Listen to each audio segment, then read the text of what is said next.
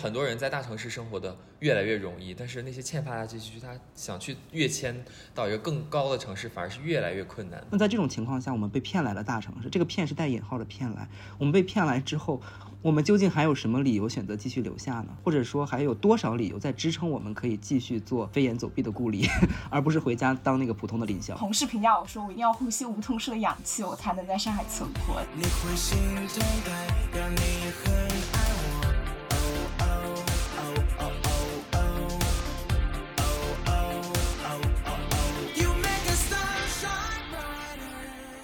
各位听众，早安、午安、晚安！你现在收听到的是全宇宙知名播客，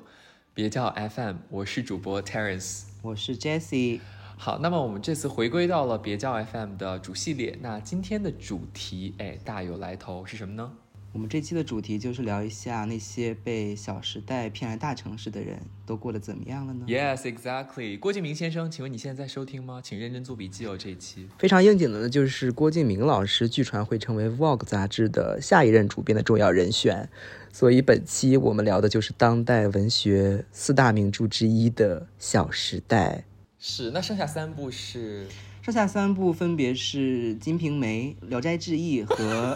和别叫 FM 的纸质版。别叫 FM 纸质版还还有待有待那个挖掘啊。对，最近就是传出啊，郭敬明说要他好像是去面试了国内呃 Vogue 的副主编，是不是？但是我想说的是，郭敬明，我祝你成功，因为毕竟隔行如隔山。但是我不得不说，郭敬明老师是有办杂志的经验的。我当时。我就是一个郭敬明的忠实粉丝，并且会每个月定期去报刊，对那个报刊阿姨说：“阿姨，请，请，请给我一本最小说，然后把十五块钱交他的手上。”那个时候，《小时代》呀，《绝技》啊，都是在最小说上面连载的，所以。包括这次郭敬明成为即将成为 Vogue 副主编啊（括号只是流流传）这件事情能在互联网上掀起这么大的这个风风雨雨，也跟他对一代人的影响是离不开的，所以也足以体现《小时代》这本书其实不只是影响了他所在的八零后，也影响了很多九零后，乃至于我们今天的三位在座的零零后，甚至也可能是一零后呢。我上次去书店的时候，我看那个满满书架，还有还有一些最是文化的读物，还有你爱的安妮宝贝。这个我们之后会聊这些具体的作者。好，那我们是要不要先欢迎一下我们的这期的神秘嘉宾？话说聊《小时代》就肯定要聊到上海，那聊到上海就必须要邀请上海的土著，才会让这期变得有说服力。那么本期我们邀请到的嘉宾就是我在大学的好朋友沈小姐，非常反话的一个称呼，沈小姐，欢迎欢迎。好，沈小姐。Hello，Hello，大家好。哎，那我先自我介绍一下吧，就是呃，我是那个 Jessie 的大学同学，也是在港港本读书的。然后我自己是上海人，就是可能父母辈就来到上海，呃，爷爷辈就来到上海了，然后一直是在上海，算是在市中心生活了二十几。我都才知道哎，对，我都不知道你在你在市中心生活哎。呀，至少是内环内，所以 I suppose 它是市中心啦。不过说到这个，就让我想起来了。我们先往脸上，你先，嗯嗯。对我我知道你想起了什么，就不能呼吸普通的空气是吧？对，就是离恒隆大概也就那么几公里吧，但啊无所谓啦，不是重点。这是重点，This is 重点。但是我也同时很喜欢，就是其他的这种文化，包括说《小时代》，就是《小时代》，我初中的时候，我是在电影院追完了每一部，然后和我初中同学去的，然后甚至会有看哭的这个经历，也很喜欢那个撕逼的经历，对。呃，然后最近也在看《繁花》，也是，就是我还蛮蛮蛮喜欢的一个。这个之后我们也可以聊。对，其实你说到你很喜欢看《小时代》这件事，也让我挺诧异的，因为包括你啊，然后包括我身边其他的一些上海的朋友、同学、同事。他们好像都也觉得《小时代》这本书对他们也是影响很深刻的。其实这也让我觉得很迷思，因为其实《小时代》更多是对上海以外的人，让他们产生对上海的一种朦胧的幻想。但是我没有想到，其实就连土著本人也被《小时代》影响很深。对，呃，这也就进入了我们今天想讨论的第一个话题：就有哪些事情是看了《小时代》之后对上海的想象，以及真正来到上海后有哪些想象是有出入的。哎，我先说吧。我觉得我作为一个标准的外地逼，就是，呃，Jessie 的背景是北京，然后沈小姐是上海，我就是普通的河北石家庄。然后我我我大学之前我都没有长时间的在一个一线大城市生活过。然后我也是初中还是高中，初中的时候看《小时代》，然后我觉得那个上海给我在影视作品里面的印象就是非常的繁华迷乱，然后所有的事物光影都是带着滤镜的，就是那种有一层油油的。一黑白呃不是黑白分明，就光光暗分明的那种滤镜的，然后是金色的一个一个嗯城市。但是我实际到了上海，我发现其实好像也没有也差不多。然后最真的中心地段那一些金融区确实是金色的，就是它的光都是暖色的。然后很多人穿的很 fancy。你说上海是是，你说上海是土蒙蒙的，是不是因为你去的是浦东啊？没有，我一开始去的是，我想我最开始上去上海去的哪儿？应该是静安、黄埔那一块，就还是比较繁华那一块。就其实只有我我我突然感觉，就只有金融区或者是那些商业区是真正很繁华的，但其他你比方说你到浦东呀，对不起，浦东人民，就是你去这些比较外围的区域的话，其实还是和我觉得跟北京也差不了多少，但可能比北京更精致一些，然后更干净一些。而但是你在路上你是看不到故里，你也看不到公民，可能他们都在办公室里，I don't know。对啊，但我但我觉得我跟你的感受会有一些略微的差别，因为其实我是在北京长大的嘛，然后我我其实后来反思，我为什么会在大学毕业之后选择来上海工作和发展，其中一个重要的原因，我不得不说，虽然这样有点羞耻，但我觉得《小时代》是占了一部分的，或者说很大的一部分。或者是郭敬明的文学作品，或者是郭敬明的文学作品，就比方说像《悲伤逆流成河》里面描写的那种黄浦区的弄堂啊，或者是《小时代》里面所描写的那种光怪陆离的，像你刚才说陆家嘴的那样的很 fancy 的白领生活呀，或者是就包括是呃沈沈小，夏至未至里的香樟树。但，是夏至未至是在一个虚构的城市浅川，不是在上海。哦，浅川，但应该也是 base，也是对基于基于就包括沈小姐也知道我一直以来很喜欢去思南公馆，一部分原因是因为我觉得思南公馆很有很有 feel，但是另外一部分原因，我觉得可能也是潜意识里，我觉得那是故里的别墅所在地，所以我对于上海一直是一种，包括我身边的一些北京的朋友啊，就大家不要觉得说北京北京的这个。同事或者是北京的一些人就永远想待在北京，其实很多北京的人也对于上海有一种滤镜，嗯。就他的 dream city 可能反而是上海，所以这也是我来到上海的一个很很嗯。很重要的一个原因。虽然在《小时代》里面，郭敬明经常讽刺北京人，说什么北京的那个那个女的，然后会在秋天的时候穿秋裤，然后上海的精致的都市丽人就不会穿秋裤，什么这逼那哥的。所以我就觉得上海一直是在这个精致度现在都上，穿了。对，是优越于上海的。不过来到上海之后，也是有些大大跌眼镜啊，一在一些方面。那沈小姐说一下吧，就是你演你所处的上海，以及你在书本里读到的上海，他们两个者的出入有哪些？就有很，我觉得很大的出入吧。就之前 relay 呃回答一下 Jessie 刚刚说，哎，为什么我作为一个上海土著也很喜欢那个《小时代》哦？就是我觉得是一种隔离，就是你在一个地方，你作为一个旅行者，或者我觉得《繁花》里面我很喜欢的一个 concept，就是你作为一个过客的时候，你看的时候它是。很光鲜的一面，你可能只是短短暂停留一下，你会看到自己，或者你认为你看到的是很多的滤镜啊，或者什么。那么我，但是我可能生活在这边的话，我我又是完全处在一个，呃，就我我住的这块地方，就像是刚刚 Jessie 说的老弄堂上面新盖的那种公寓。这样子的一个位置所在，所以它还是很居民区的，它又是很有生活的气息的。然后可能我就是哎，永远会觉得家楼下的嗯这个大饼油条啊是最好吃的。然后我很喜欢吃咸豆浆，我不接受不了甜豆浆。就这种还是从一个家乡的视角去看它的话，又会是不一样的。对，但是但是我所以我我我我的情绪就会很复杂，就是我既会有。就 Jessie 知道说我很喜欢去静安区，就很冷那一块，然后对呀、啊、梧桐树下，就我的同事评价我说，我一定要呼吸梧桐树的氧气，我才能在上海存活。三号我是这个样子，我要挂断，我真的太做作了。真的很做。但是我跟他说，我说我周中，我中中之前因因为也在新天地办公嘛，然后我周末的时候也会就是跑到那个，嗯嗯、就是有梧桐树的那些就是很小资的地方去去去去去待一会儿，喝个咖啡什么的。对，但是。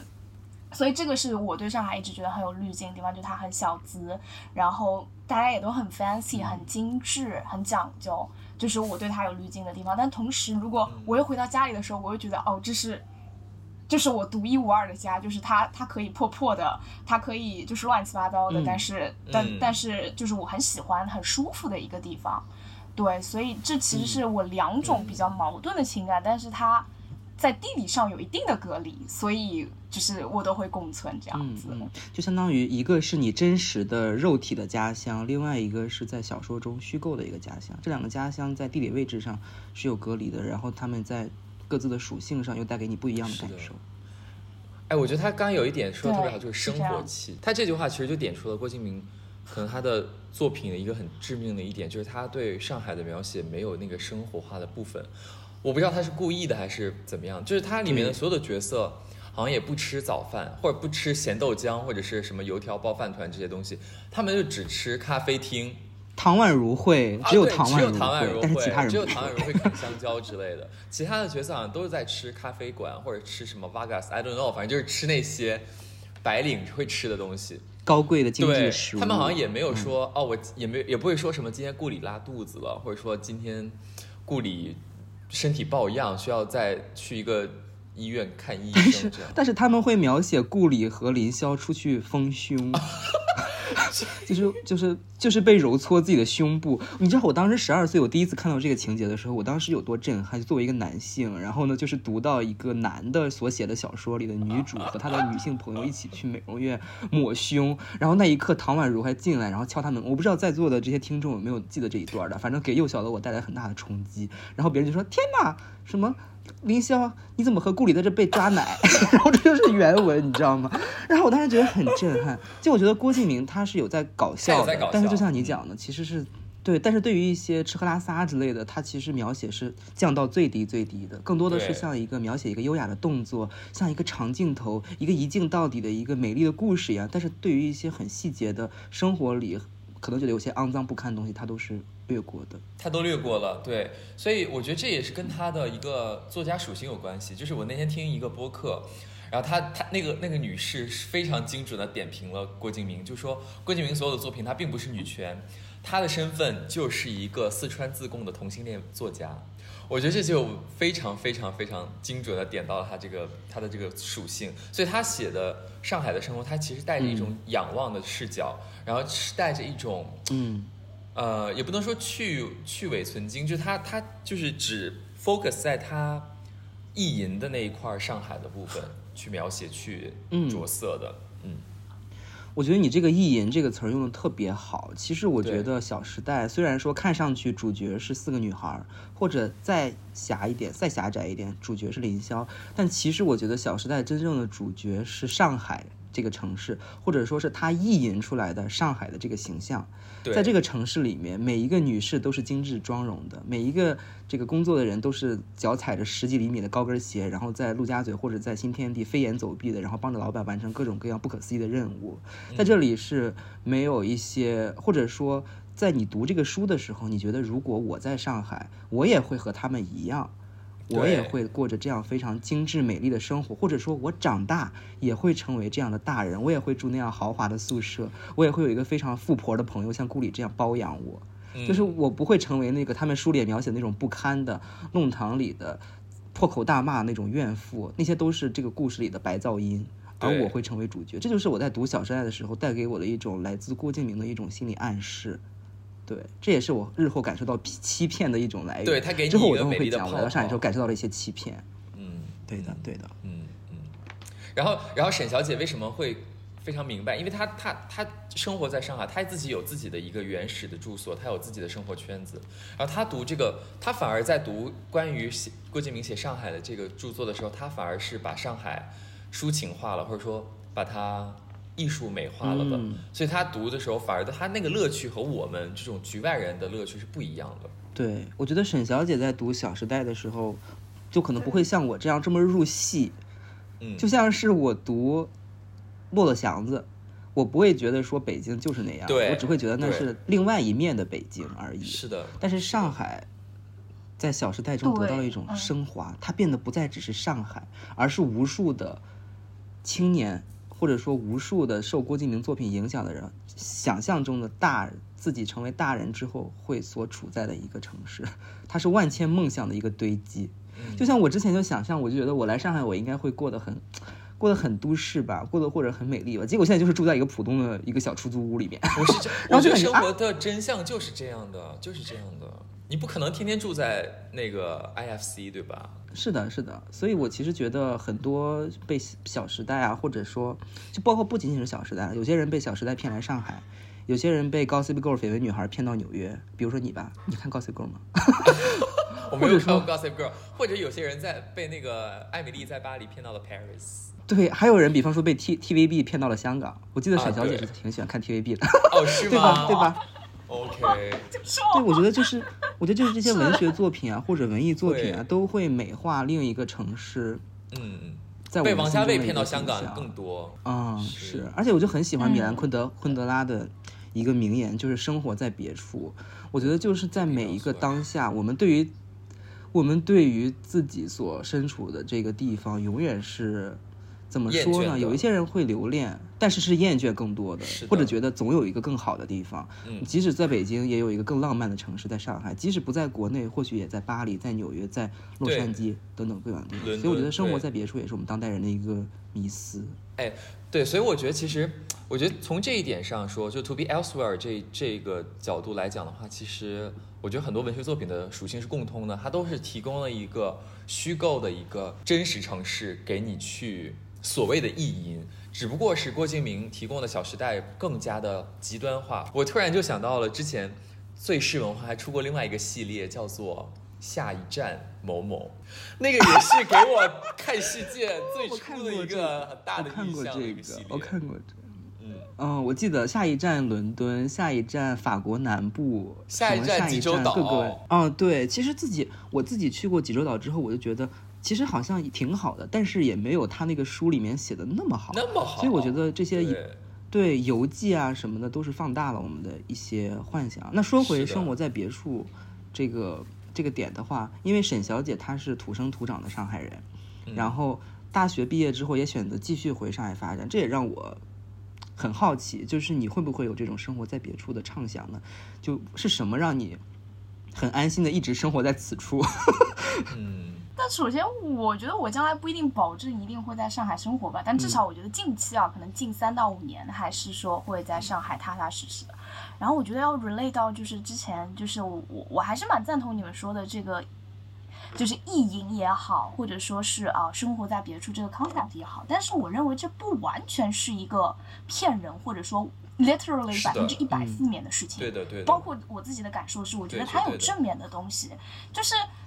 它可以是一种想象或者是滤镜的生活方式。就我我我我举个我自己的例子吧，就可能我刚刚讲到说啊、我可能周末的时候会到那种静安的那种小咖啡馆里去 enjoy 一下我很喜欢的那种小资生活。那么我去的时候肯定不会像现在这样，就是穿着睡衣然后邋邋遢遢去，我会给自己打扮一下，然后看一下身边那种很 fancy 的那种小姐姐，然后喝一下咖啡，我会觉得说，哎，好像在这个场合之下，在我的自己的这个呃，也也也也也比较就是可能打呃比较比较嗯这个打扮了一下之后，我能够融入到这个我想象中的这个生活方式，而它 somehow 至少在我看来，在内是的。地区域它是存在的。那这个时候，嗯。我觉得就是我不管它是真实的也好，我觉得它嗯 somehow 是真实的，但它也可能是有有一些我的滤镜所在的，但它都会让我觉得在那一刻我的生活变得更加的。舒服了。所以我觉得可能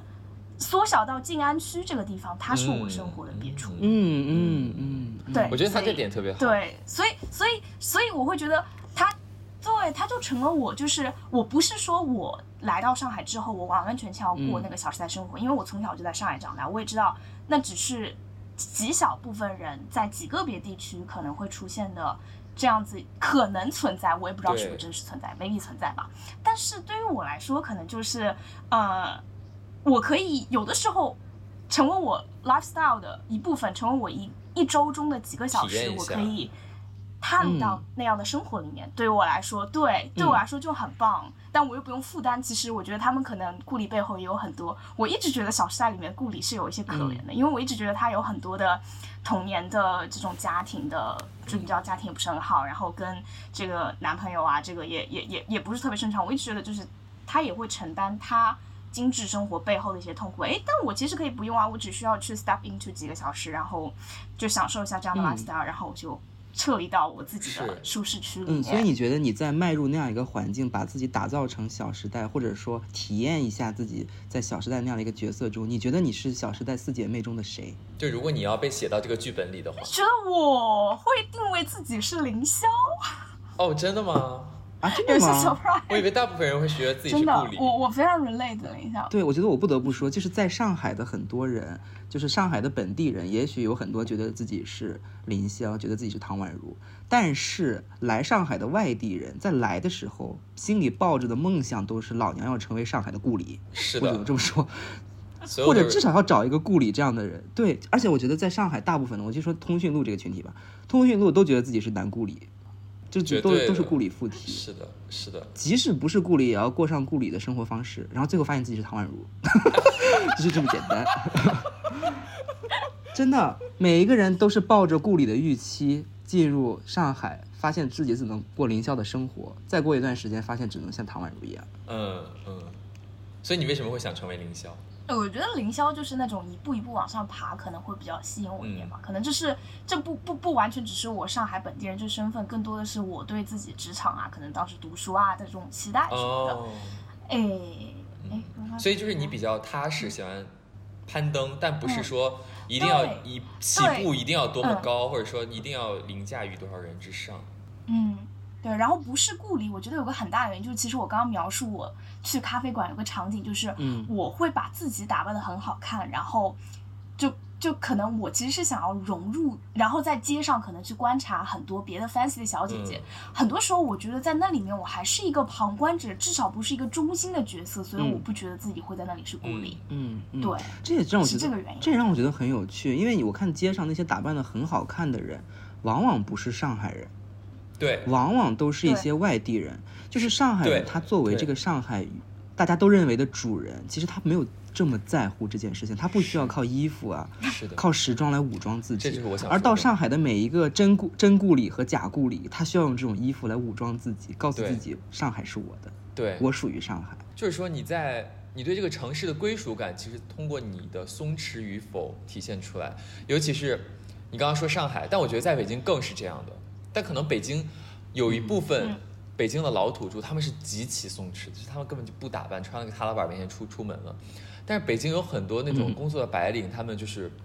需要工作需要也好，或者说他们的社交需要也好，会需要打扮。那上海可能更是这样，所以往往就是在这个城市有归属感的人，对于这些外部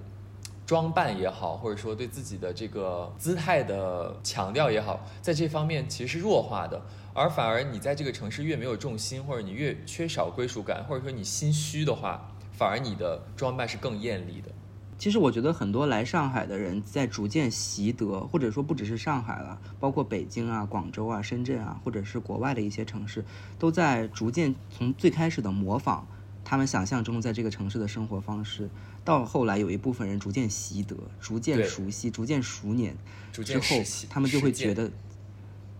自己就是这个城市的人。他们通过这种模仿的行为去融入这个城市的精髓，这也就让我想到了另外的一个我发现了很有趣的一点啊，就是我觉得在上海认真生活的人是很多的，或者说在上海每个人都特把自己当回事儿，我觉得在上海在北京就用力生活的人，所有人都不觉得自己。对，就是上海，上海大家都把自己当回事儿，但是北京大家都太不把自己当回事儿。当回事儿，这也是我让我觉得很搞笑的一点之前对对对聊过的一个话题。但我我有点不同意你这一点，就是我觉得用力生活跟认真生活不太一样。用力生活有点杀红了眼的感觉，但认真生活就是踏踏实实管好自己一亩三分地。杀那个认真生活就是凌霄是认真生活，用力生活是南湘在用力生活。但是这个用力，南湘的用力是一种生活所迫而不得不的被动的用力，但是大部分人的用力生活是生活的风平浪静之外，他还要再可劲儿造一造那种非常用力的生活。那这样的人好像在小时代里面没有对应的角色，可能是公民的保安。其实我 整栋楼都是 龚先生龚，先生不能进。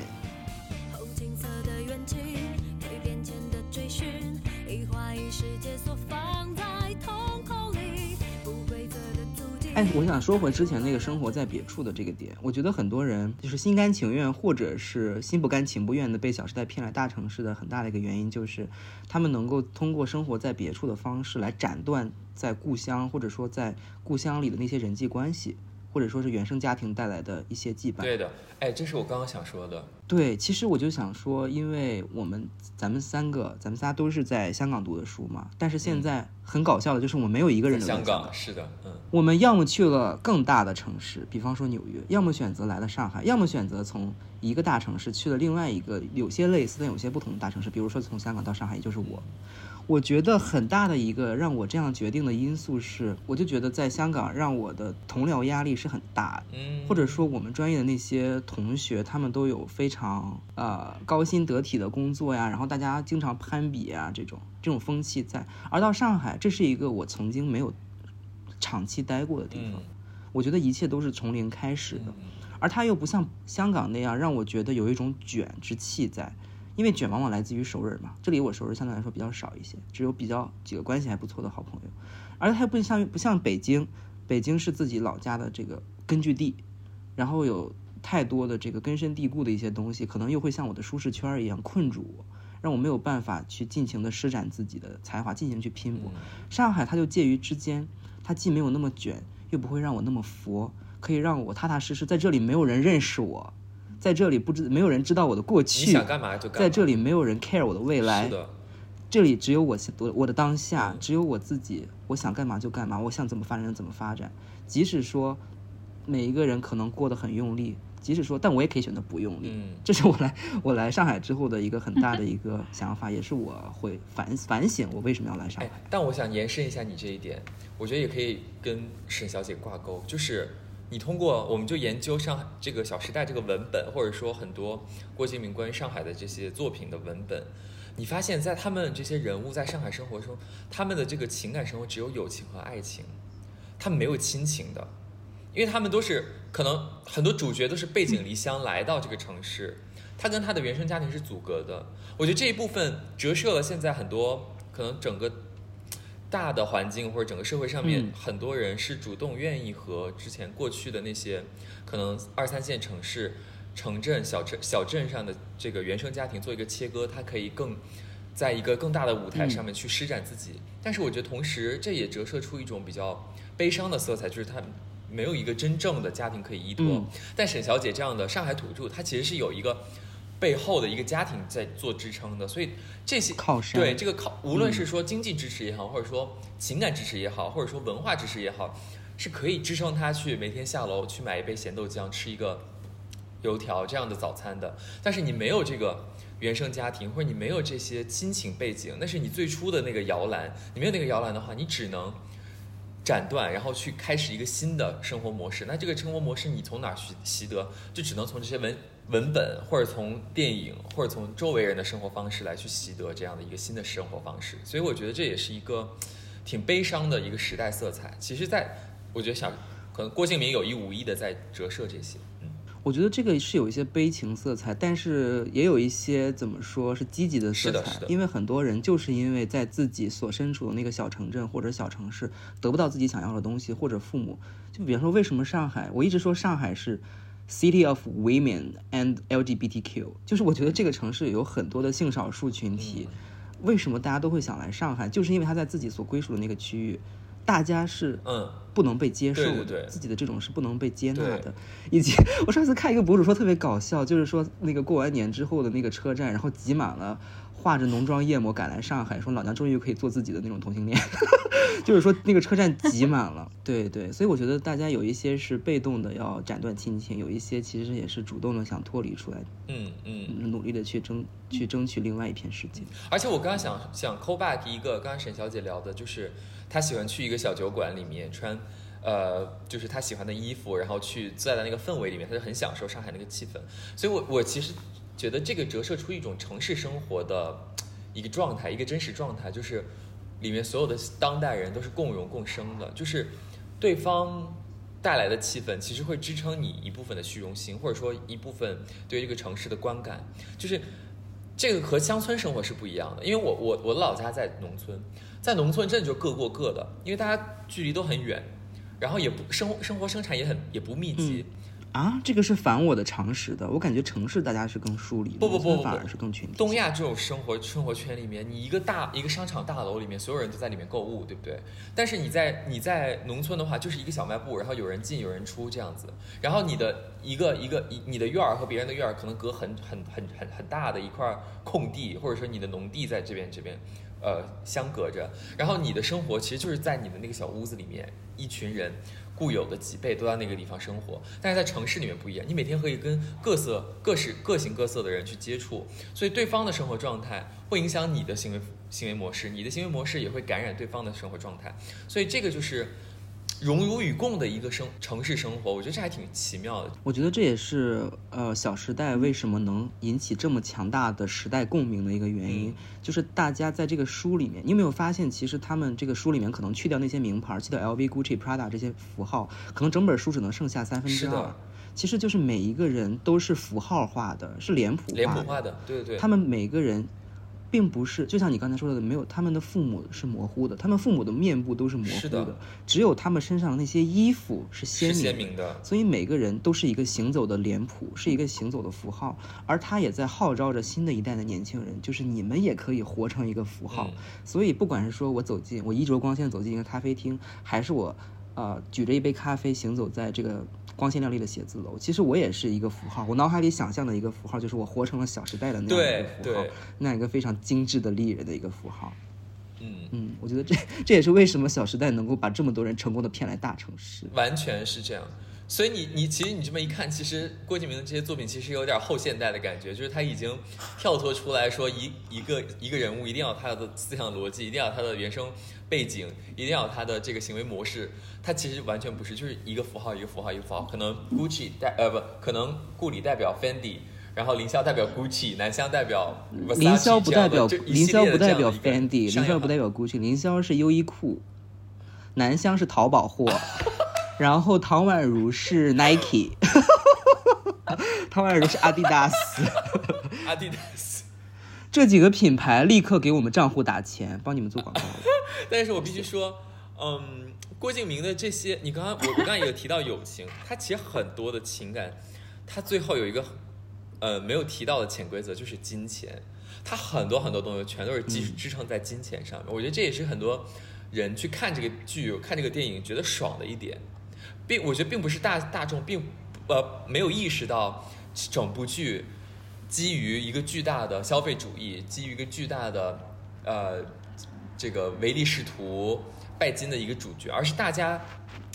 明明知道，也沉浸于其中，当一个呃特别开心的一个看客，就是所有人都围着钱打但是转。但是你知道郭敬明对于金钱的描述是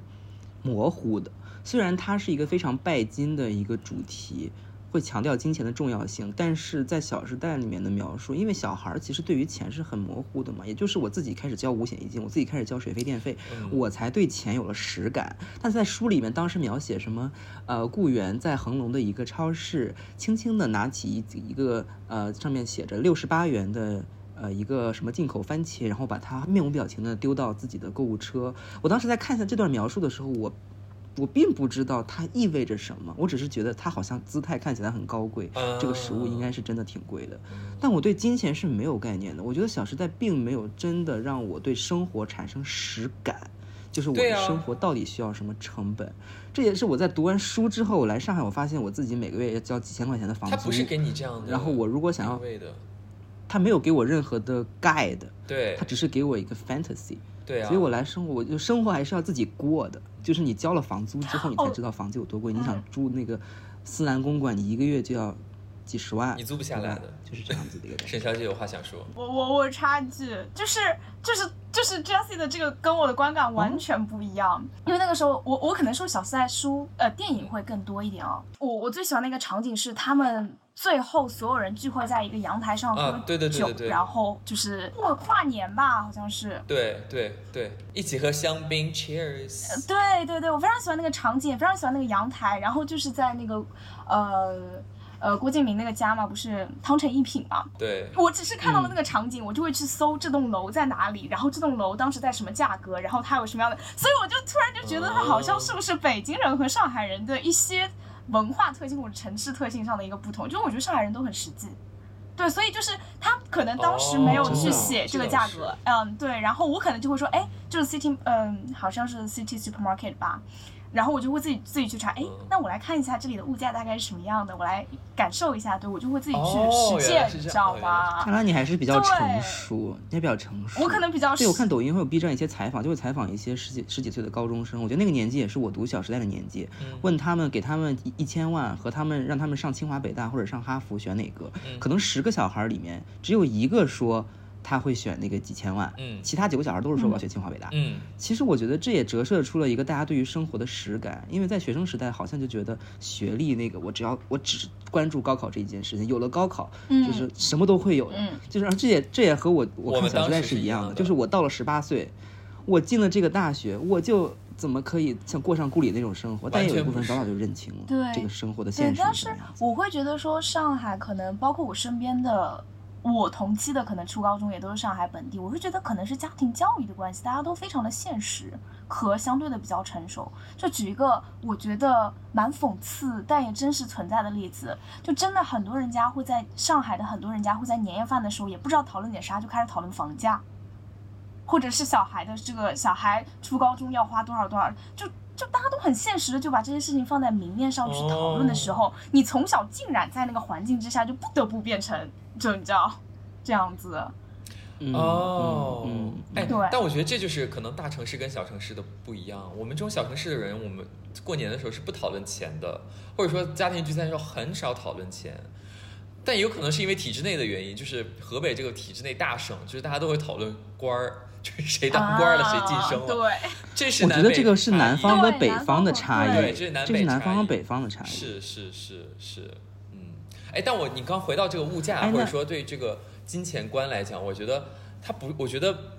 郭敬明不是没有金钱观，也不是说他的金金钱观是模糊的，而是他的金钱观是一个和大众是完全不一样的金钱观。六十八块钱的番茄，你就跟推拿说我我买了两块钱的豆汁儿是一样的，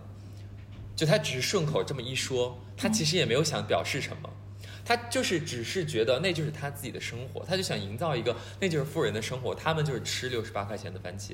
而且那个时候郭敬明已经富了呀，他已经不 care 物价什么样的，你去问他鸡蛋多少钱一，没有，我跟你讲，我跟你讲，我跟你讲，郭敬明是越来越富的。他在写《小时代一》的时候是二零零八年，那个时候他还会写一个手表十几万，现在都是几百万的手表才是真正的好表，就只会觉得顾里顾源没有那么有钱。其实那个时候他的那个见眼界还没有那么的，就是 broad，你知道吗？那个时候他的书写也暴露了我觉得这，可能跟通货膨胀也有关系。我觉得也暴露了他自己当时的那个财富水平以及他自己的审美。但是我觉得，就像你说的，其实他写这些的一个主旨，就是渲染一种有钱，而有钱等于一种美好生活。其实我觉得他在我们这代人心里是树立了一种城市的美好生活典范的。而这个美好生活是需要你离开，对对对对离开你的这个小城市，或者离开。呃，你你你目前居住的这个地方，然后进入一个很 fancy 的一个像海上花一样飘来飘去的一个光怪陆离的城市，比方说像上海、巴黎或者纽约这样的，才可以实现的。携手前进，珍惜所有欢迎，旋转走进视线里的光影，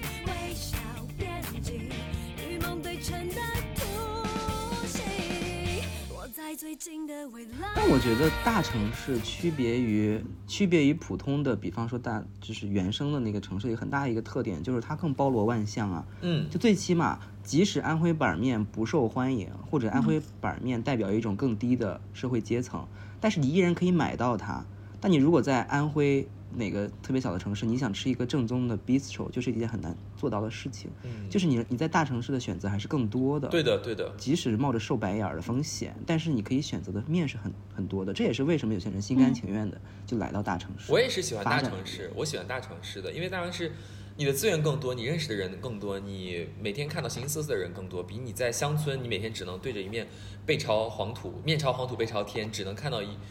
这个你面前的韭菜一岁一枯荣，对吧？这个这个感受完全是不一样的。但是你确实也看到更多更多都市人倾向于野外，倾向于闲散舒适的生活，他需要一个，比方说云南啊，去做他的精神后方，就是他需要。眼花缭乱了三个三个季度了，我需要一个季度的时间待在古镇里面两晚生息。这个我这个我很想吐槽，这个我很想吐槽，对不起。为什么？就是很多人都说，就比方说上海，上海经常会说日本和韩国是上海人的这个精神后花园，嗯然后也有很多这个生活在上海的人，然后选择去嗯。云南、或者是一些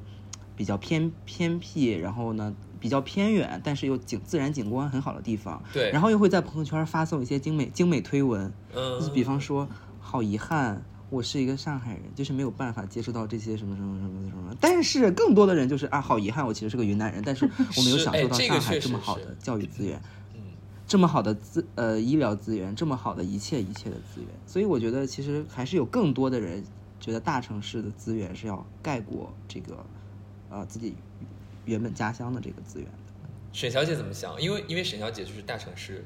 的城的人，你平时会喜喜欢说去到比方说更欠发达地区或更不太商业化的地方去旅游，或者说去体验生活吗？就是很巧合的是，Terence 前面讲了两种人，我都，你一个讲的是云南，一个讲的是什么江南小镇，碰不巧我都是，日本也是，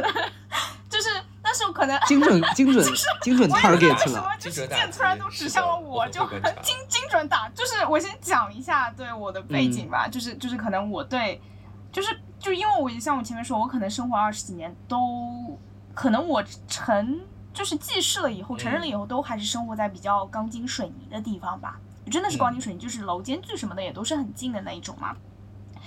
嗯，所以就是我会，比如说嗯云南，我会去徒步，然后嗯 Jessie 可能知道，就是我去那种雨崩徒步，然后 literally 就是把自己摔在泥里面，就是我回来之后浑身都是泥，然后可能就这样三四天、四五天，然后会跑到那种什么宁夏的沙漠里面去，在那边徒步。啊、嗯然后包括说，可能我很喜欢去日本旅游，啊、很喜欢说，我很喜欢杭州，嗯所以所有这些的共通点就是，我能够越逃离钢筋水泥，我越接近自然，哪怕是这种以摔在嗯土里的方式去接近自然，都让我是很欣喜的。啊、但是但是我不会标榜，我不会在朋友圈说啊，因为我是上海人看不到，no no no no no no no，我可能只是会遗憾一下说，哦，今天没有看到，嗯。没有看到日照金山，有点遗憾。所以我觉得本质上是人对一种新鲜感的追求吧。或者对原有，就还回到那个 to be elsewhere 的那个状态，就是说他还是想去移动，去一个新鲜的环境里，去脱离原有的生活模式。哎，但是我跟你们不一样哎，因为我这个就本来就出生于小城市，我我我去到一些欠发达地区，比方说，我可能前一段时间去内蒙古那些小特别小的城镇里面，我会有一种回家的感觉，但又不是真正的回家，就和城市很相似，你会觉得你又回来了，然后那是很莫名其妙的一种归属感。但那个归属感又包含着一点新鲜，因为那确实是一个陌生的城市，和你完全回家过年的感觉是不一样的。反而说完全回家我不喜欢，因为可能不太想跟家人久待，或者说你会觉得哎，又是这些地方你看腻了。但是那些其实在中国这些小的欠发达城市，他们的生活模式很像的，有的东西也是很像的，比方说都有那个什么上岛咖啡，对吧？都有那个很很小的那种精品，所谓的精品酒店。你在路上走的时候，你会看到一些小招牌，然后可能中国的那些招牌都是一样的，红色的，像一个栅栏一样，上面贴黑色、白色的字那样的招牌，你会觉得哎，还挺亲切的。反而我说对自然的这种向往没有那么强烈，我反而是对小城市有一种向往，就不一定是那么自然的环境，不像云南大理啊，或者说普者黑或者水镇那种。一定要和自然完全紧密依附的那种城市，反而是和像河北这种，它确实是一个内陆城市，它也没有多少自然景观，它就是一个小小的那一个一个中小型城市那样的那个那个生活状态是我嗯觉得熟悉，然后有一点亲切，但我并不是说每个季度都要去一次，去找到一个心灵的停歇或者什么样的。无论是自然环境也好，就是小小城市也好，反正就是你现在生活的一个背面嘛，哎，对对对对或者说是一，个 A B 面不一样的一个地方嘛。对对对对对对，但是其实我我我纠结的一个点，我不知道 Terence 会不会有这样的纠结，就是假设说云南大理这个地方。你会去选择说旅居一个月吗？就不再是一个可能短途五到七天的旅行哦这样，你会不会去？因为旅居意味着说，对，你会就是那里的资源、那里的环境，你其实就是你知道，就是就是和你息息相关了。关你不再是可能五到七天没有医疗资源，什么也无所谓，是，对对对，这样子。哎。你这个问题我前一段时间刚刚想过，就是我前一段时间我说，那我找到工作，如果能找到工作的话，我真的有点想出去旅游旅旅，在一个地方久待一段时间。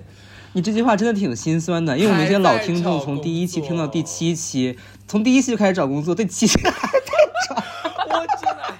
这个先按下不表。但是我真的要加油对，但我当时心里想说，我要在一个地方待，我想的是英国，或者说我在法国或、意大利，就这些欧洲城市待待一两个月待着。然后我确实也想，我们我说，那我为什么不去云南的小城市待一个月，或者说为什么不去，比方说嗯，邢台待一个月？我为什么不去？为什么不去那去廊坊，去去衡 水。对，为什么不去衡水旅居一个月？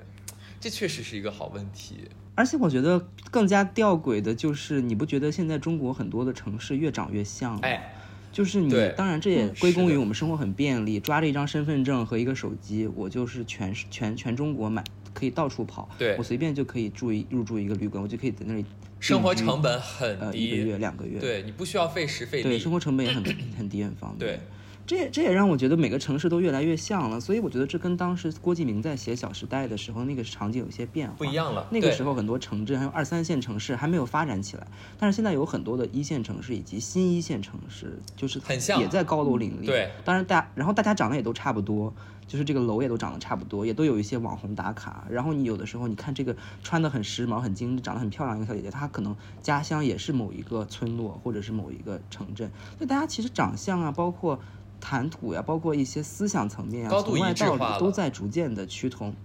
对，而且城市就好像失去了它之前的那种高不可攀的感觉，嗯就是你又觉得好二三线城市也还挺不错的，就为什么不去邢台，为什么不去衡水那边的这种感觉？哎，但我觉得你说城市高不可攀这个事儿，我觉得可能和你的学历啊、你的背景也有关系。就是你在你现你既你已已有的这个生活阶级，你会觉得大城市没有高不可攀。但是你比方说你再往退一些，那些广大的比较呃欠发达地区，他们还是会觉得大城市高不可攀，他们还是需要考到一个很好的大学，你可能才去 move on 到一个更更更 fancy 的城市，他们还是有这样的一个代价的。只不过你你的这个阶级攀升，或者说你的城市的跃迁，你会更简单一些。而且我反而会觉得更割裂，就是很多人在大城市生活的越来越容易，但是那些欠发达地区，他想去跃迁到一个更高的城市，反而是越来越困难的。嗯嗯，其实有些时候我觉得就是靠考学吧。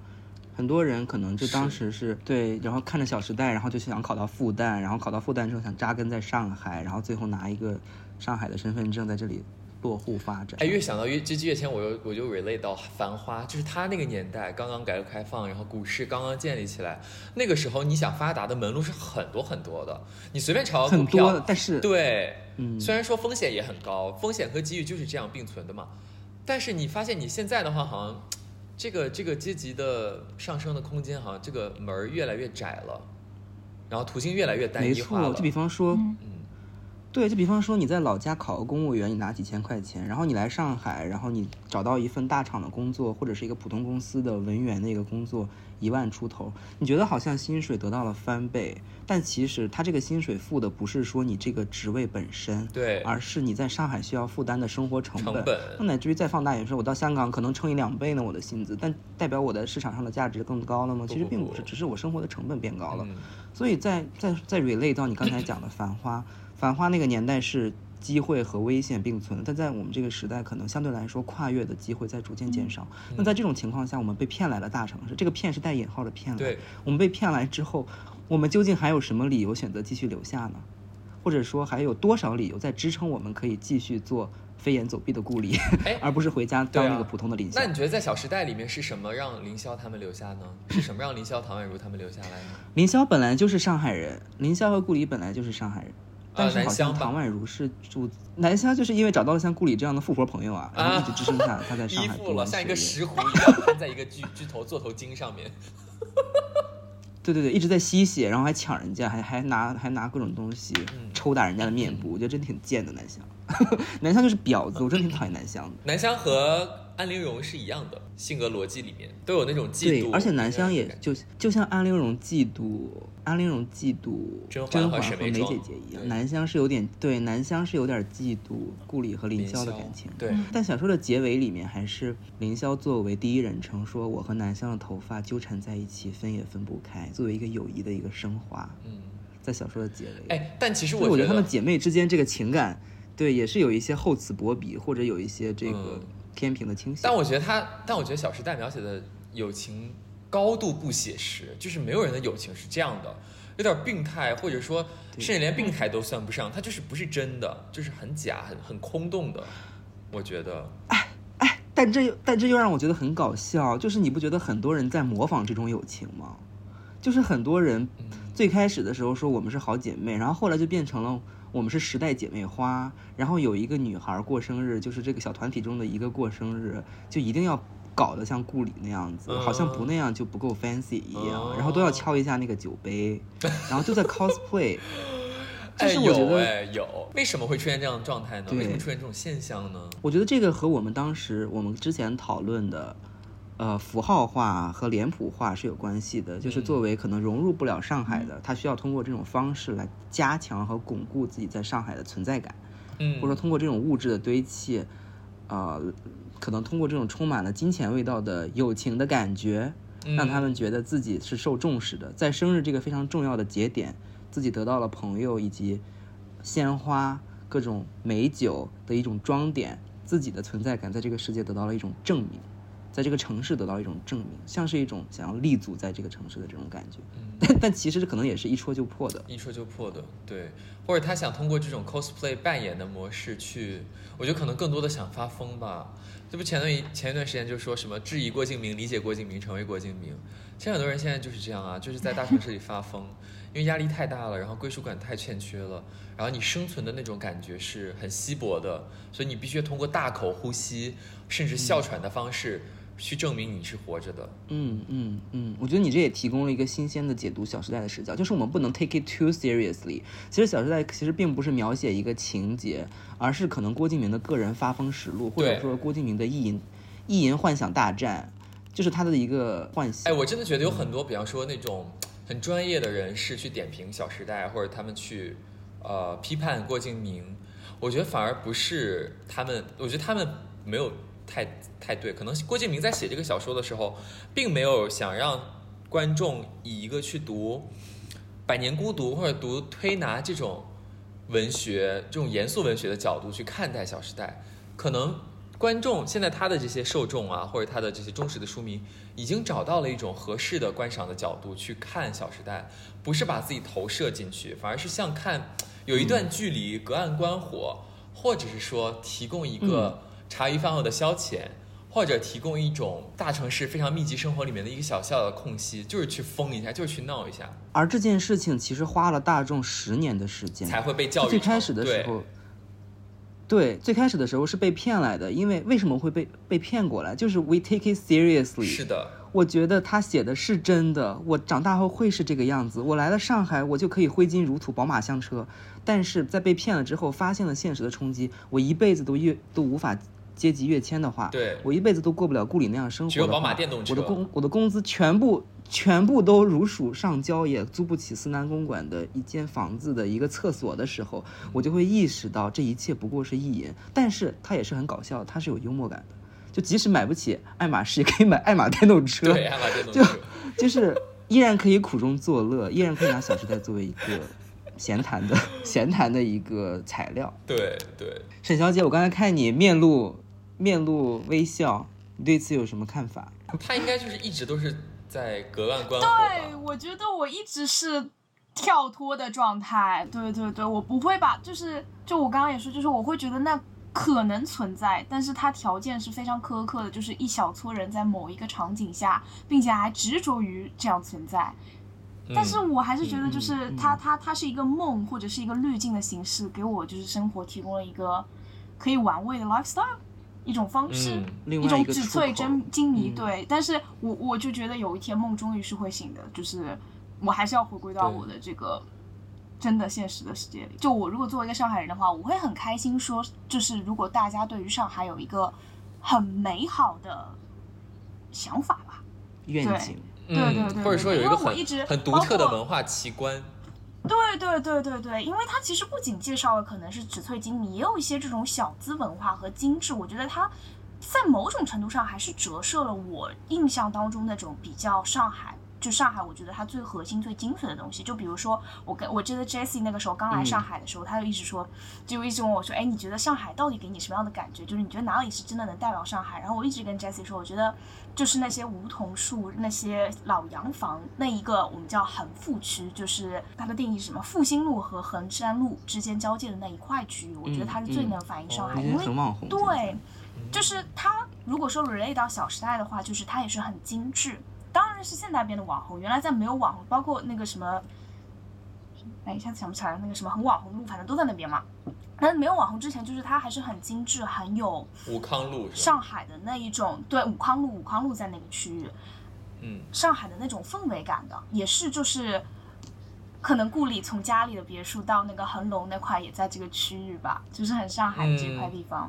对，嗯然后，然后我，然后这是一个，然后另外一个是我为什么会觉得它始终是我觉得它上海最精髓的地方，因为我觉得一个城市它的文化特性也好，或者城市特性也好，一定取决于它独一无二的一段历史的积淀和人文的一些积淀。那么可能对于上海来说，那段地方它可能原来是嗯租界，所以它保留了一些呃建筑的风貌。然后嗯又是老洋房，嗯也现在有很多的老人会居住在那里，啊，然后其实保留了嗯。他们的这个生活习惯，包括我前段时间，其实我的一个就我家里长辈的朋友吧，他就是住在那块区域的，我跟了解到嗯。一个九十多岁的老太太，嗯然后银发，气质非常的好，然后他就跟我说，他以前是可能地主的大家族里面的出身的，啊，然后跟我讲一些那个时代的往事。呀，他是叶传平，他是叶传平对。他往那里一坐，往那里一坐，真的就气质超级好，你就知道这一定是，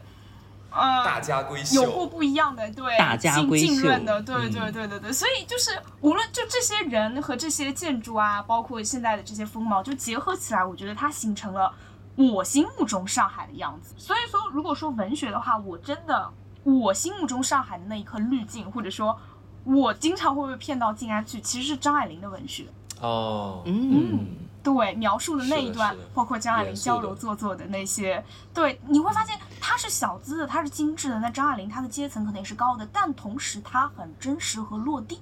就她可能去想那个小孩的年画啊，弄堂里的什么什么东西，包括我还蛮哦，那丰子恺是描述上海的吗？也想不起来，但无所谓。嗯，但反正张爱我觉得你玲这个角张爱玲有一部分书写的是香港，但是我觉得你这个角度真的讲的很棒的一点就是，其实这也是我很想问的一点，就是你张爱玲对于上海的描写可能是更纪实的，以及张爱玲本身就出于一个大家族，所以她的书写是贵族的，对也也有很多人对她是俯视的，而郭敬明是仰视的。郭敬明是一个类似于有一点儿说的不好听点儿，有点儿暴发户的这样一个心态，在记录他在上海的所思所想对。这让我很很好奇，就是当别人就比方说当我当时问你上海哪里比较好，或者我在给你转述我对于上海的各种憧憬的时候，你会不会觉得有几分尴尬？就是我的家乡其实没有你想象的那么好，就是你这些想法都是过度想象，你会不会有这种隐隐的尴尬？还是你其实是很自豪的？就即使把上海吹成天、吹成花儿、吹成无敌的绚烂的烟火，你也觉得是合理的？我我首先我肯定不会觉得尴尬，而且我们就是你讨论的是你的感觉嘛，我们并没有讨论一些很一定有对错的东西，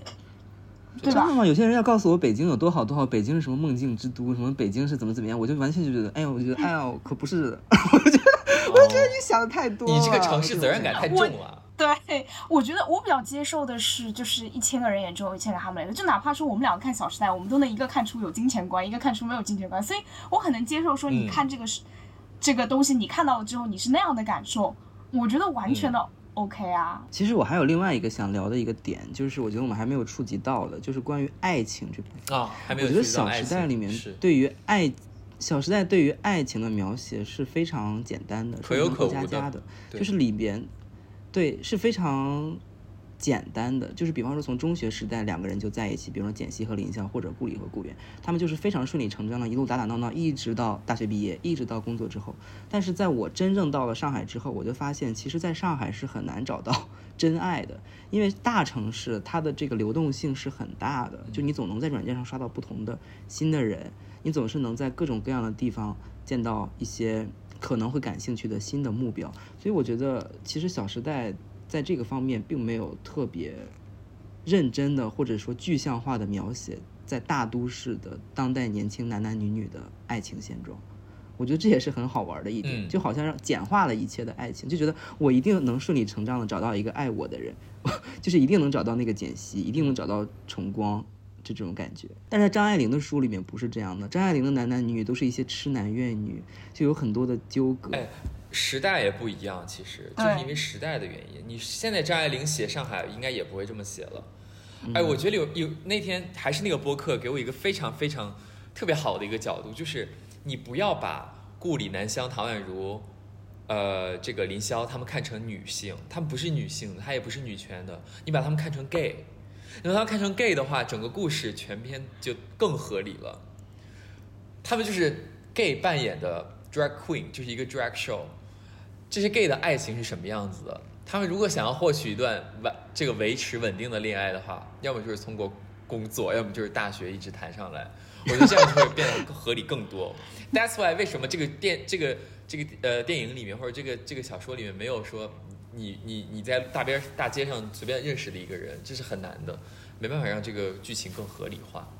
我就是这样这也更加爱情就是样这也更加让我觉得，如果郭敬明当上了 Vogue 的主编，会好恐怖啊！那整个世界就不是男性凝视，也不是女 性凝视，而是 drag queen 凝视，而是 gay 凝，就是全 drag queen 凝视，哎，对。然后那个 Vogue 的封面就会就会是一些不同的样景，比如男的裸着上身之类的，我觉得可以想天哪，就是中国就彻底发疯，中国时尚行业彻底发疯。彻底发疯了。但我觉得也蛮好的，就是既是过家家，又是发疯。我觉得《小时代》你就是反正不能把它看作一个纪实文学吧，你要先先先认真的读它，然后最后把它当做一本笑话集，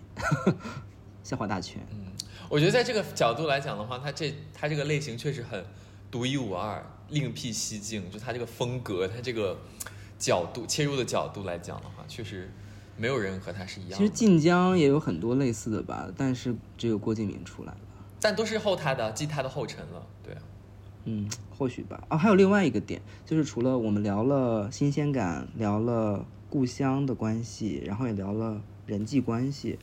还有另外一个点，就是我想聊一下资源和性价比，因为我们聊了很多都是比较浪漫的，比较就是比较价值观的一些东西，在资源的对，在资源嗯方面，你觉得当下在上海？因为沈女沈小姐是上海一直在上海嘛，你感觉资源有什么变化吗？或者说，比起前几年，有从大城市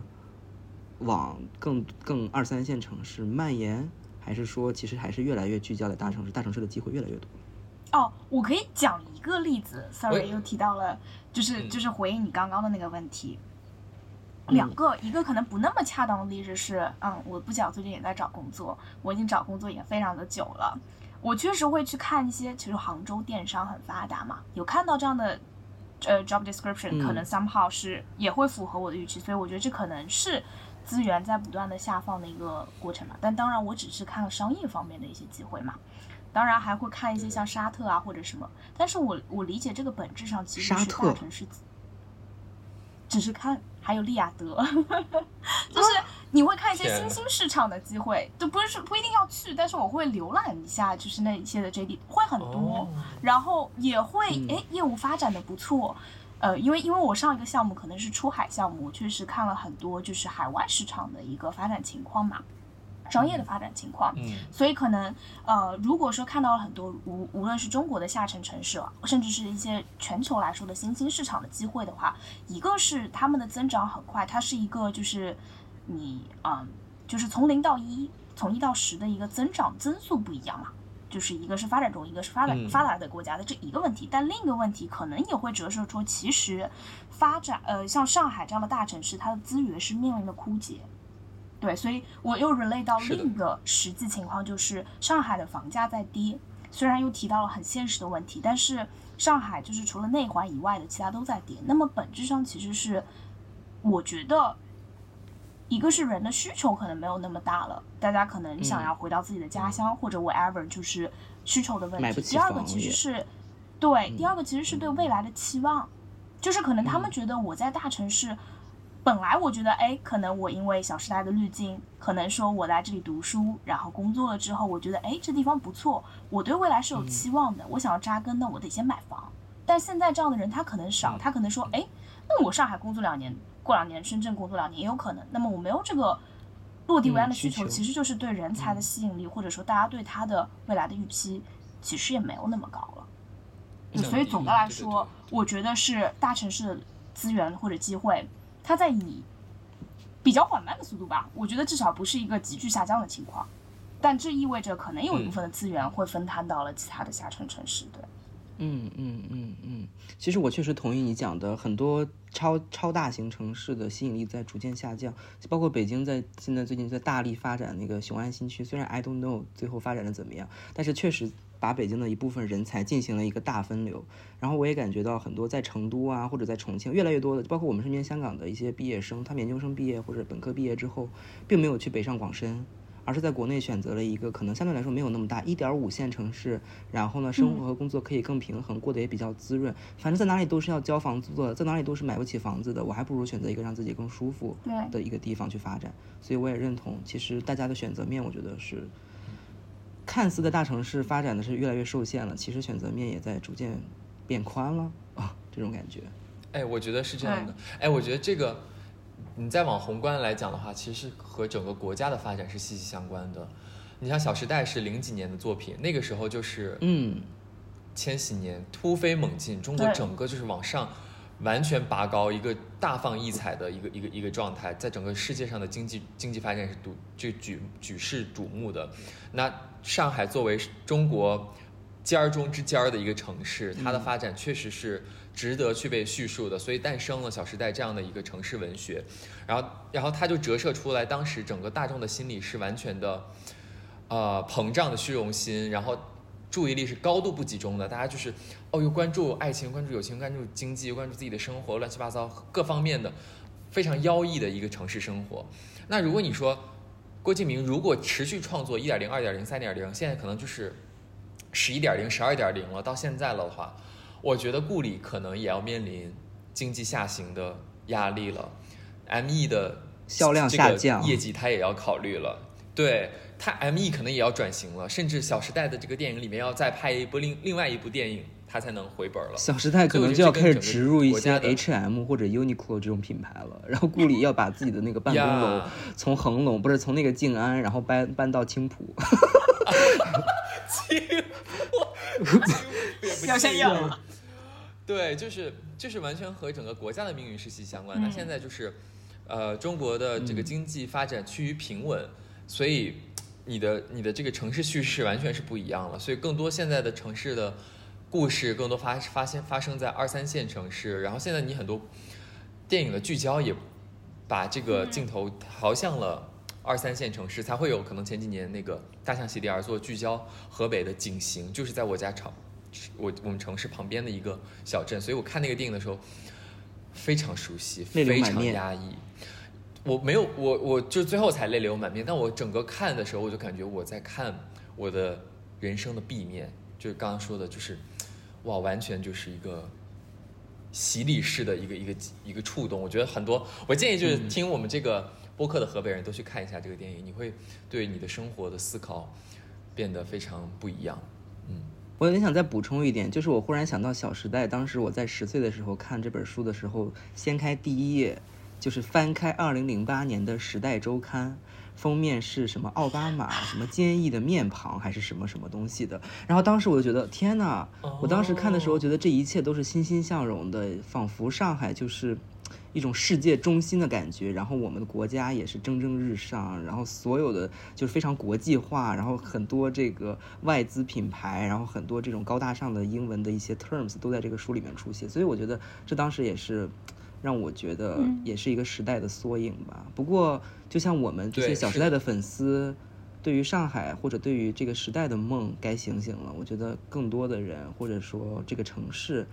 也会该醒醒了，大家都要醒清醒的来面对嗯一个全新的世界了。还有一个小也不是好笑吧，就是反正也是一个讨论的一个小点啊，就是在那个《小时代》里边，他们不是都很喜欢喝咖啡嘛？但是我感觉，嗯当时咖啡代表的是一种很高的社会阶层，代表着一种优雅。但是现在你有没有感觉咖啡也变得下沉了？就是所有人都可飞入寻常百姓家了。飞入寻常百姓家了。就你看星巴克坐着，就之前啊，就可能在若干年前，比如说我咱们还是小学或者初中的时候，你在星巴克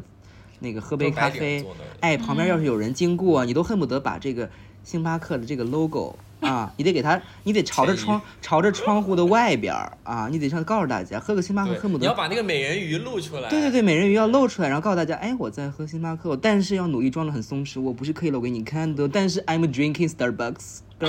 这种感觉。对，但是现在，现在就你看星巴克里更多的有很多就是一坐一下午，就是打工的，就是上学的那些中学生。所以我觉得比起是的，《小时代》那个描写的经历，大家对于消费的理念也都不太一样了。一些消费符号变得不再是高级的代名词了，而是大家都可以享用的。嗯嗯，我觉得这时代必经之必经之路吧，因为您毕竟星巴星巴克不是奢侈品。但是你说那些奢侈品，它现在为了维护自己的品牌价值，它还是会把自己拉高到一个很高、难以企及、难以让寻常人触碰到的一个位置。你比方说那些什么 Fendi 啊、Gucci 啊这些频繁出现在他作品里面那些那些品牌，嗯，而且这些都是很老钱代表嘛，就是 Fendi 他做皮草的，Gucci 它本来就是那些极繁老花的那种设计，它都是一个阶级的象征。所以现在就是年轻人去逛商场，最能买得起的就是一般都是去 B 一层买一杯咖啡或者买一杯奶茶，就是一二三四五六那些 那些楼层里的奢侈品，就是逛逛，然后可能甚至都不不会进去。但我觉得你说喝咖啡这个习俗，繁花也有很多人在喝咖啡。我那天一看，我就说，哎，这不是我觉得上海人就是爱喝咖啡，沈沈小姐是很爱喝咖啡的包括还有我们的另外一个共同的共同的朋友周周小姐也是很爱喝咖啡的。沈小姐和周小姐都很爱喝咖啡，并且还是很专业的那种品鉴，还会拿那种就是会讨论就是他们对 我在这里，我不得不再说一点，就是我最开始和我和沈小姐，就是我们有一个群嘛，然后我就发现，就包括包括谈论一个豆子的酸，还有各种味道，我就发现上海人真的很喜欢谈论这个，就是会连篇累牍的讨论一个咖啡的，质感，哦，在我看来就是续命的。哎，但是我发现了一个漏洞。我那前前一段时间我看《小时代》，重温《小时代》，不是说要记公明先生喝咖啡的那个习惯吗？公明有一点不高级，就是他喝全糖咖啡。哦，对 咖啡里要对加糖对，所以郭敬明露馅儿了，郭敬明这个露出了马脚，露馅儿了，真的露馅儿，露怯了好一点就不加奶。啊，真的露怯。他要是再写加奶，那被嫌弃死。已经已经那个露出了自己是那个新移民。New money，露露出自己是新不是上海 old 人，money。上海人（ 括号新）对。对，括号括号 new。好了好了，好吧，那10点半了。那这一期就这样吧。那谢谢沈小姐的倾情加入。谢谢沈小姐，对，拜那我们这期就到这儿，祝大家度过一个美好的晚上，也希望大家都有自己快乐的小时代，也希望我们的大时代越来越好吧。嗯，希望我们的大时代越来越好，主要是大时代好了，小时代才能好。你这个大时代很像那个 B 一的美食广场，你就是你就是大时代，大家能消费得起的那个区域。嗯，拜拜。好了好了，就这样吧。